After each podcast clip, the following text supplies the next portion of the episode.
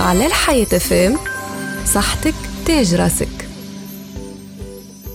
جريان الجوف ينجم يصير لبرشا أسباب كيما فيروس وإلا بكتيريا وإلا طفيليات وإلا زيادة أثار جانبية لبعض الدويات وإلا زيادة كوننا ما نجموش نهضموا بعض المواد ولا ما نستحملوش الماكلة. كيف كيف ينجم يصير جريان الجوف بسبب بعض أمراض الجهاز الهضمي كيما التهاب القولون وإلا مرض الكرون وسرطان الأمعاء ومرض السكري. من المهم برشا مراجعة طبيبكم وإجراء بعض الاختبارات باش تعرفوا السبب الحقيقي والمدقق لجريان الجوف هذا. فما حاجات لازمكم تعملوهم باش تتجنبوا تجنبوا جريان الجوف. لازمكم تشربوا برشا ماء باش تمنعوا رواحكم من الجفاف. تبعدوا على الكافيين والمشروبات السخونة والباردة برشا. الماكلة المزيتة والثقيلة على المعدة وإلا الحارة برشا ماذا بيكم تتجنبوها. وحاولوا تاكلوا حاجات فيها كميات قليلة من الألياف وإلا الماكلة. خفيفة كما البنان رز أبيض وإلا عصير التفاح. هذه نصيحتنا ليكم صحتكم أمانة بين يديكم على الحياة فام صحتك تاج راسك.